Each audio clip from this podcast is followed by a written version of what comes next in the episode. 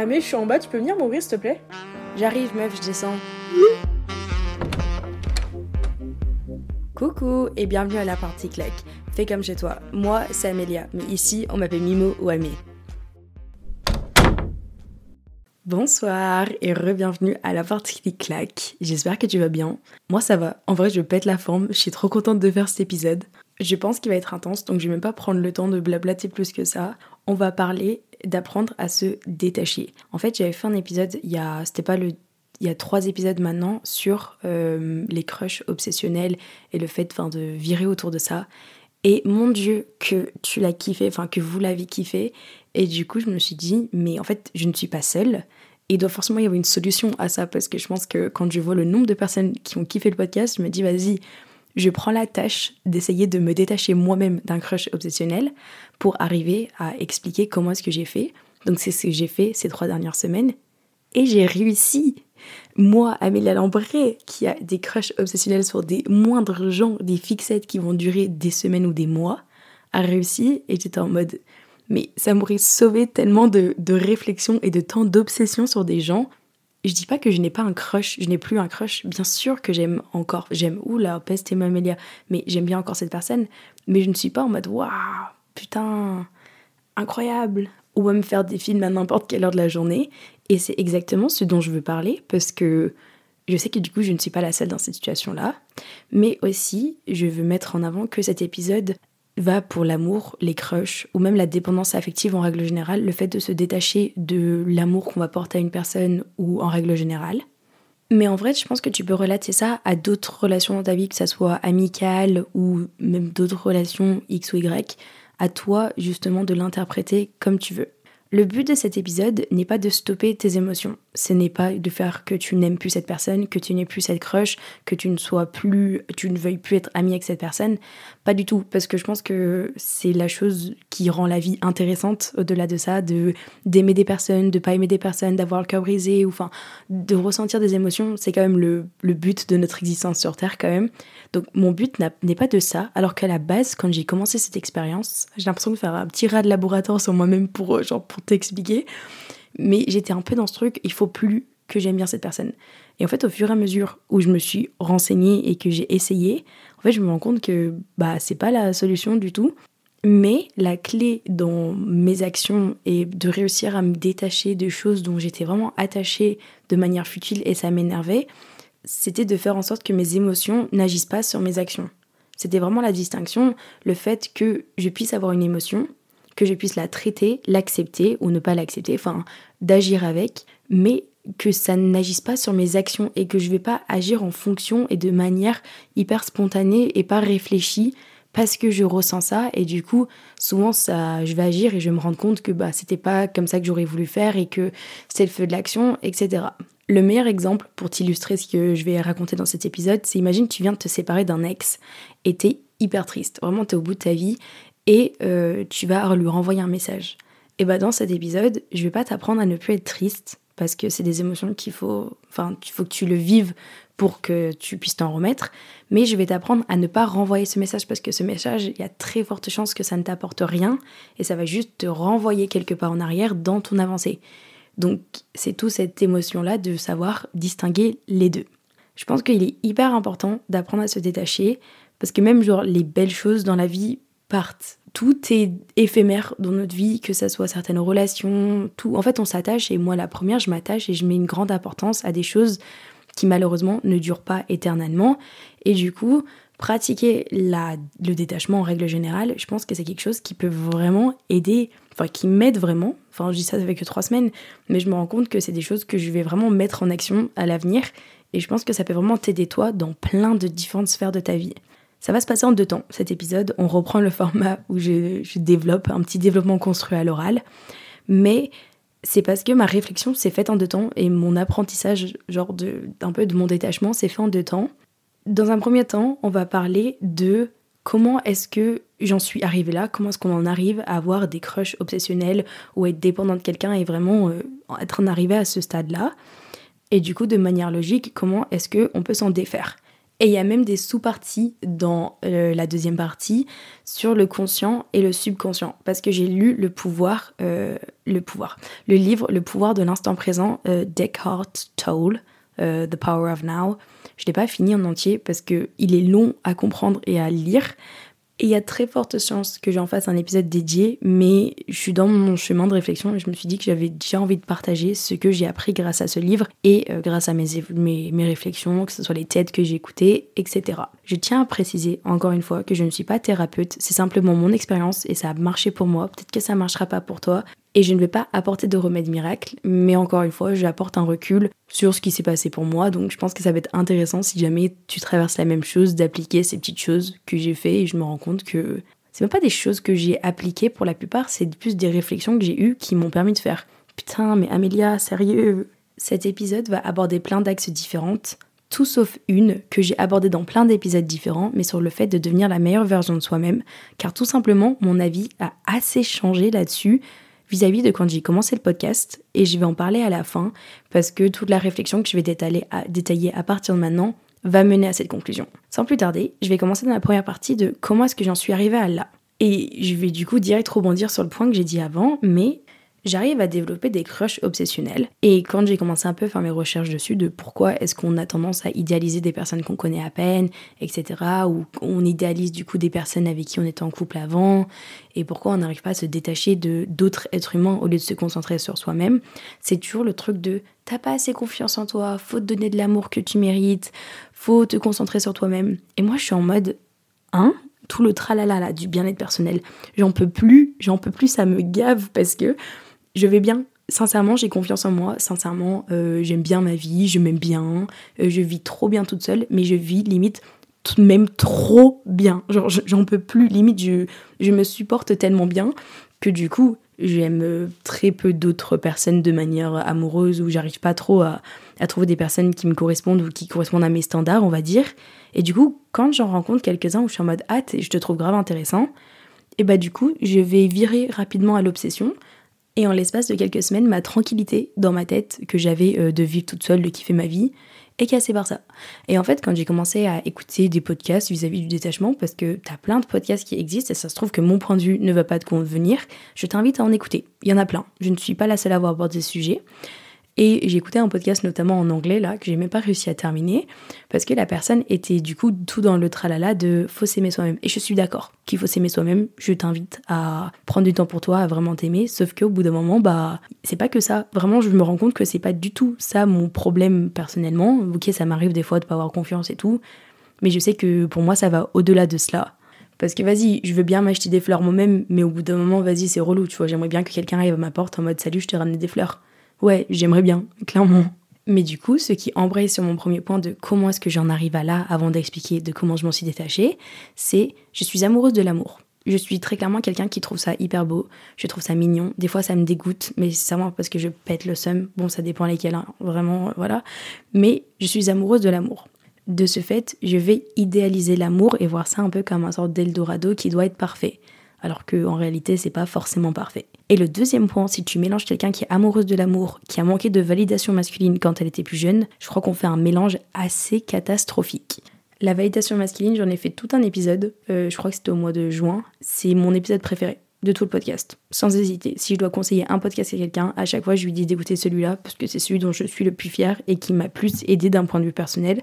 Donc je t'invite à l'écouter. Mais du coup, quand tu mélanges la validation masculine, le fait d'être amoureuse de l'amour, et tu mélanges les deux, euh, je peux te dire que ça crée pas quelque chose de super sain dans ma tête. Et du coup, pendant une période, en vrai maintenant ça va mieux, mais je sais que lorsque je suis un peu passée en études supérieures, j'avais grave ce truc de me dire Dès que je sortais au bar, dès que j'étais même dans un supermarché, je me dis en fait ça se trouve je vais croiser l'amour de ma vie. Ça se trouve que c'est ce soir que je vais rencontrer l'amour de ma vie. Je vais prendre le tram, je m'assois à côté d'un mec, je me dis ça se trouve c'est l'amour de ma vie. Et je suis en mode mais meuf, profite avec tes potes, arrête de réfléchir au mec qui est derrière toi en train de te dire ça se trouve en fait là vous allez vous croiser, vous allez vous parler. Non, et je sais que je suis pas la seule à faire ça. Je sais que je suis pas la seule. Mais du coup, maintenant, j'en arrive même à me questionner de me dire est-ce que les âmes sœurs ça existe? Alors qu'avant, j'étais en mode c'est sûr. Puis, en fait, ce qui se passe à partir de là, c'est que lorsque je vais rencontrer quelqu'un, dans ces circonstances-là, même si ce n'est absolument pas l'amour de ma vie et encore loin d'être un amour tout court, je vais commencer un peu à connaître une partie de la personne et je vais commencer à développer et lui créer une vie parce que je ne connais tout simplement pas sa vie.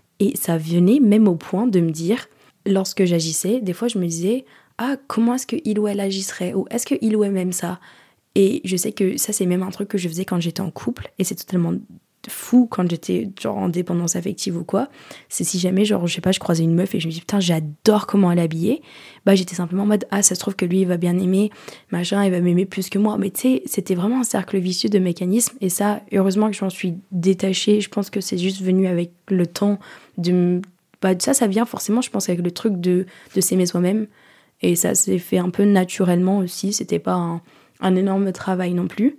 Et tout ça va causer le fait que je vais mettre la personne sur un piédestal et je ne vais même pas la voir comme une personne. En fait, je vais la voir comme euh, la personne qu'il me faut à tout prix, que ce soit genre un mec, euh, un crush, enfin genre je vais automatiquement idéaliser cette personne alors qu'à la base ça reste une personne, euh, deux bras, deux jambes, respire, enfin un être humain quoi. C'est pas non plus, voilà, ça reste un humain.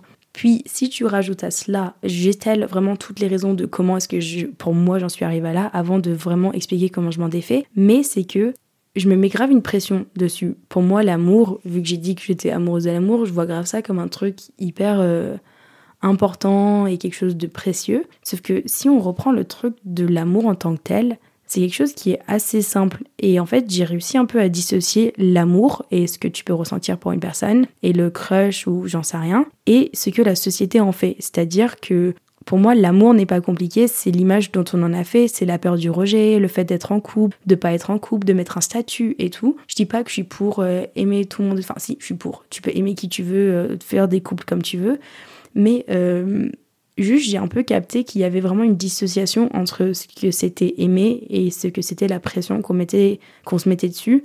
Et moi ça m'a aidé dans le sens où j'ai réussi un peu à distinguer les deux de savoir que j'ai le droit de bien aimer quelqu'un et de pas me poser la tête de la peur du rejet, qu'est-ce que ça va faire, qu'est-ce qui va se passer.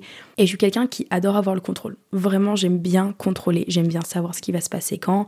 J'adore regarder les mêmes films parce que j'adore savoir la suite. J'adore regarder les films d'amour en boucle parce que je sais que les gens vont finir ensemble à la fin. Et si c'est débile à dire, mais ça résonne énormément avec tout ce que je suis en train d'expliquer. Et il faut se dire que là, imagine, tu développes un truc euh, obsessionnel de crush pour moi, aucune relation saine est basée sur l'obsession. Après, ça peut venir par la suite si tu arrives à t'en défaire au fur et à mesure de, la, relation. Mais vraiment être obsédé par quelque chose, que ce soit de l'amitié, que ça soit tout, aucune relation saine ne peut être basée sur ça.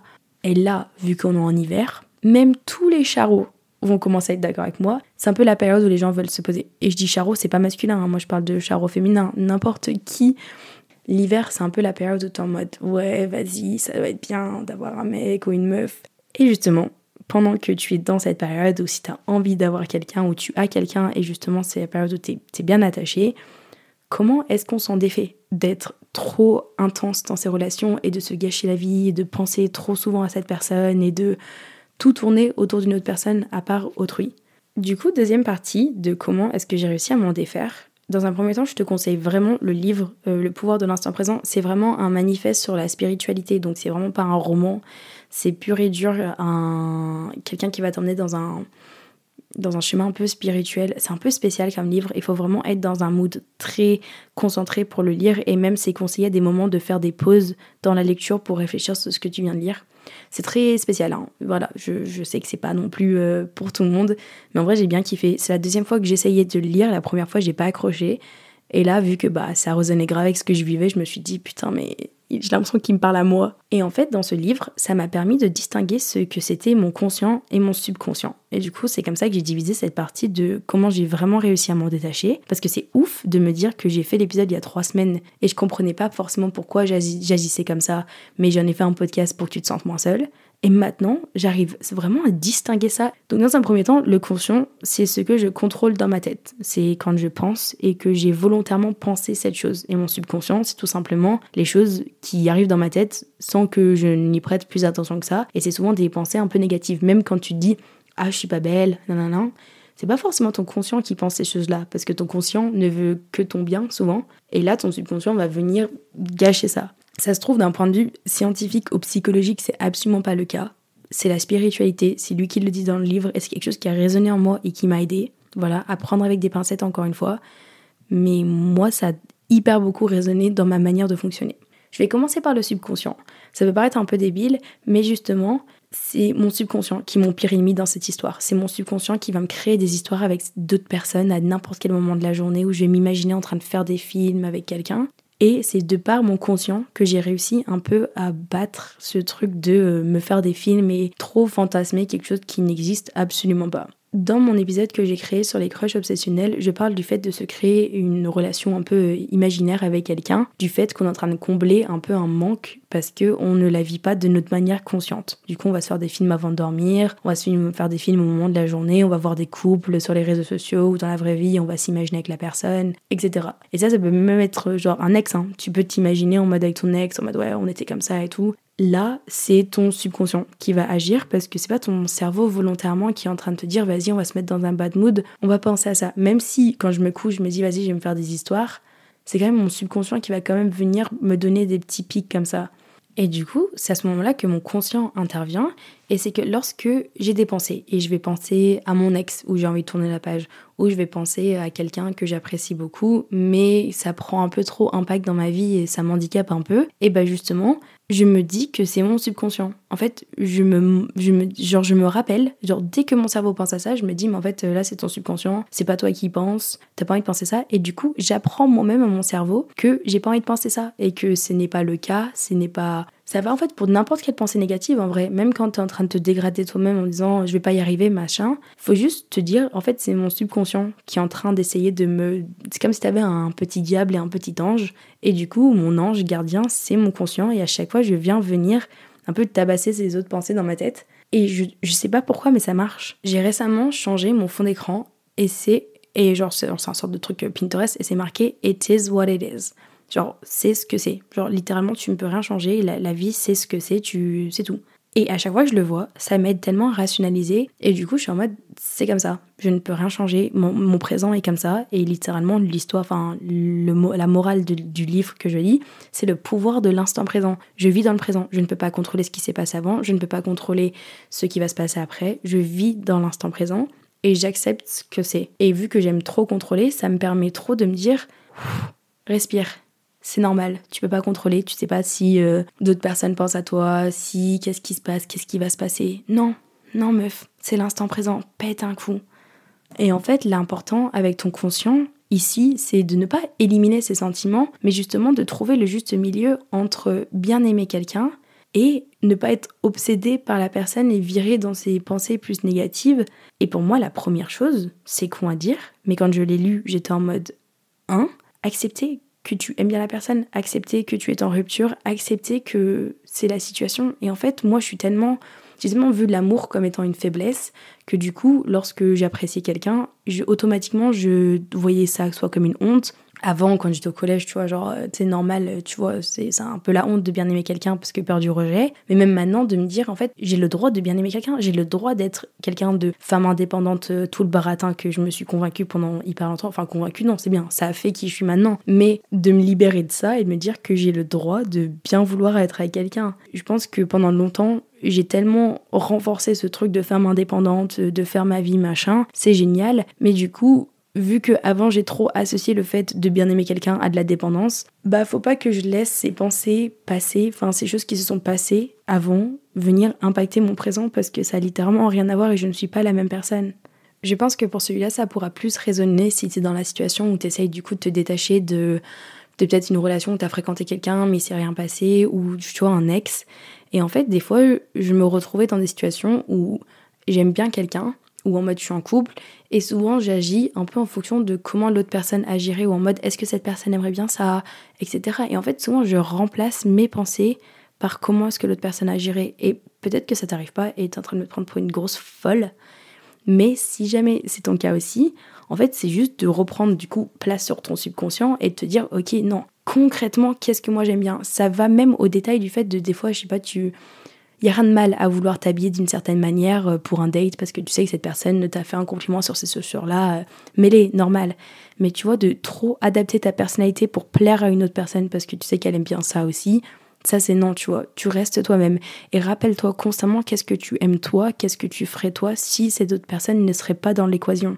Et en fait, en enlevant toute cette pression de plaire à l'autre personne et littéralement de se poser la question de est-ce que cette personne me plaît réellement au lieu de s'inquiéter si tu plais à la personne, ça enlève un peu tout le stress autour et ça te laisse juste profiter du coup du sentiment de bien aimer quelqu'un et enfin c'est cool, tu vois, genre c'est cool de bien kiffer quelqu'un ou de de ressentir quelque chose pour une fois, qu'on se le dise. Bravo Amélia de, bien aimer quelqu'un pour une fois dans ta vie. Mais du coup, j'ai envie d'embrayer sur le point que j'ai mentionné au début. Pour être la meilleure version de soi-même avant de se mettre en couple, avant d'aimer quelqu'un d'autre, machin, parce que je vois beaucoup de personnes qui sont en mode ah non moi je refuse d'avoir un mec parce que enfin je vois beaucoup de personnes. J'étais littéralement cette personne. Mais du coup je le vois à l'instant T le truc de euh, il faut être la meilleure version de soi-même faut faire ci faut faire ça. Et en fait je l'ai vu tout simplement du coup euh, en me renseignant sur le sujet pour en apprendre un peu plus et apprendre d'autres personnes comment est-ce que les personnes arrivent à se détacher de du de, de l'amour d'autrui ou de, de cette obsession qu'on peut avoir et c'était des podcasts que j'ai écoutés moi-même avant de lancer le mien. Enfin, pas des podcasts, c'était le genre de sujet, je vais dire plutôt, que j'ai écouté moi-même, qui m'ont beaucoup aidé avant. Et maintenant, en fait, on a tout simplement le droit de changer d'avis. Mais je pense certainement que si j'écoutais certains podcasts avant, bah, je ne suis pas forcément d'accord. Et en fait, euh, je me rends compte que j'ai des personnes autour de moi qui se sont mis en couple, ou qui ont des crushs, ou qui se sont engagées dans des relations, où avant j'aurais tendance à dire ouais, mais tu vois, t'as encore des traumas, ouais, peut-être c'est pas le bon moment. Faut vraiment s'aimer soi-même avant d'aimer quelqu'un d'autre. Et je suis pas d'accord. Pour le coup, je suis pas d'accord. Je pense que c'est bien. Je pense que ça peut vraiment t'aider. Et parce que moi, j'étais trop en mode, bah, si tu t'aimes pas toi-même, euh, tu vas forcément tomber dans la dépendance de quelqu'un d'autre, etc. Parce que ça a eu été mon cas. Mais en même temps, je suis un peu en mode, euh, je, enfin, là, je m'aime moi-même.